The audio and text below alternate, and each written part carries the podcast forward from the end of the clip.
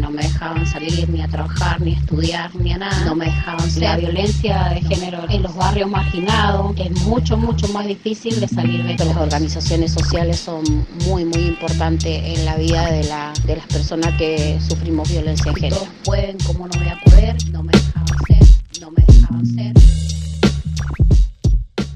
La violencia de género subsiste, estuvo y está presente a lo largo de nuestra historia. Resiste devaluaciones, presidentes en helicópteros, gobiernos de derecha y hasta una pandemia. Resiste porque el patriarcado está en el aire, se respira y se vive. La otra pandemia.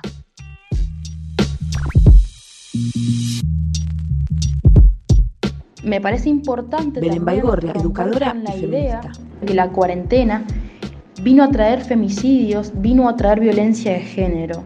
Los femicidios, la violencia de género estaba y están más allá de este fenómeno mundial, porque responden a un sistema patriarcal, no a una pandemia. Y estuve mucho tiempo, mucho Jorgelina Garay, resiliente y comunicadora popular. En la casa, donde no me dejaban salir ni a trabajar, ni a estudiar, ni a nada. Em, no me dejaban ser entonces yo pensé que esa era la, realmente la, vida que tenía que llevar como mujer. La pandemia no solo educadora trae una crisis sanitaria, sino también trae consigo una crisis económica que amenaza a la mujer pobre, a quien se le agudiza esta doble discriminación, por ser mujer y por ser pobre.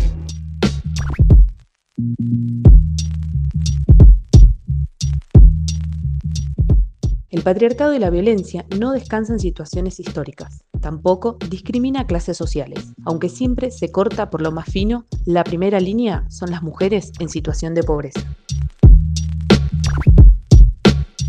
Es mucho, mucho más difícil pasar la violencia siendo pobre siendo pobre por, por este sentido. ¿Qué hace? Se queda en la casa, sigue los mismos golpes, el mismo maltrato, todo porque la persona que es violenta no se quiere ir. Muchísimas mujeres nos quedamos durante años y años sufriendo esa violencia y quedándonos en la casa porque por no tener a dónde ir, por no tener a dónde salir, un lugar a dónde vivir.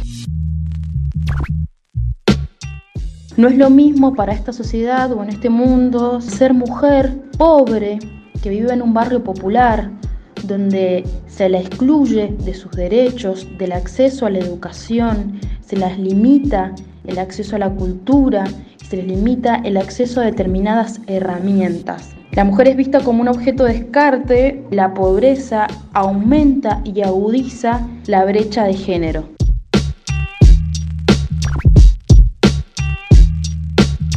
Para prevenir la violencia de género, las organizaciones sociales cumplen un rol fundamental para empoderar a las mujeres y a las niñas de barrios marginados. Hasta que llegué a una organización social en el campo Papa de Goy Cruz. Jorgelina Garay, resiliente y comunicadora popular. organización me empecé a sentir más, más acompañada, empecé a ver a mi alrededor y, y dije yo, si todos pueden, ¿cómo no voy a poder? La violencia existe en los barrios populares históricamente pero lo que intenta el colectivo o propone el colectivo es desnaturalizarlas. El colectivo lo que propuso es un acompañamiento con perspectiva de género. Y bueno, al sentirse acompañada y al sentirse guiada y al sentir que los demás también te, te hacen sentir capaz, bueno, ahí uno va agarrando fuerza. Dentro de mi casa me hacían sentir incapaz de todo. Eh, yo creo que las organizaciones sociales son muy, muy importantes en la vida de, la, de las personas que sufrimos violencia de género. Nuestro colectivo también implica, o implicó, Belén Baigorria, educadora y feminista. Hacernos consciente de lo que es el trabajo de género con su importancia en los barrios populares, la necesidad de mm, la perspectiva de género para poder entender la pobreza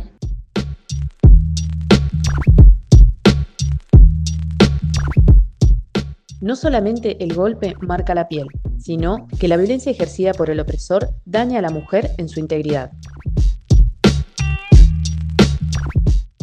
Yo salía a la calle y me la agarraba con todo el mundo porque pensaba que el mundo estaba contra mí. Siempre eh, sentí que los demás querían violentar contra mí, que todo estaba mal, que todo era en contra mío. Eh, uno se va dando cuenta que las personas que sufren violencia después lo demuestran fuera de la casa.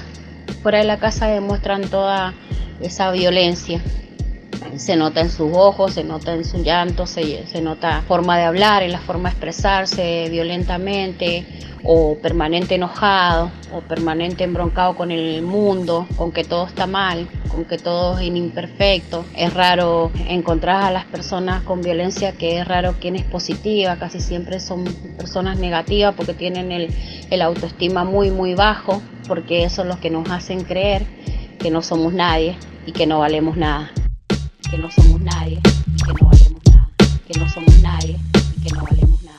Para erradicar la violencia machista, la vacuna es la caída del patriarcado. Mientras tanto, el camino elegido es la sororidad. Desde Guadalcruz, Mendoza, Radio Comunitaria La Guaribay, una radio para ser hablada.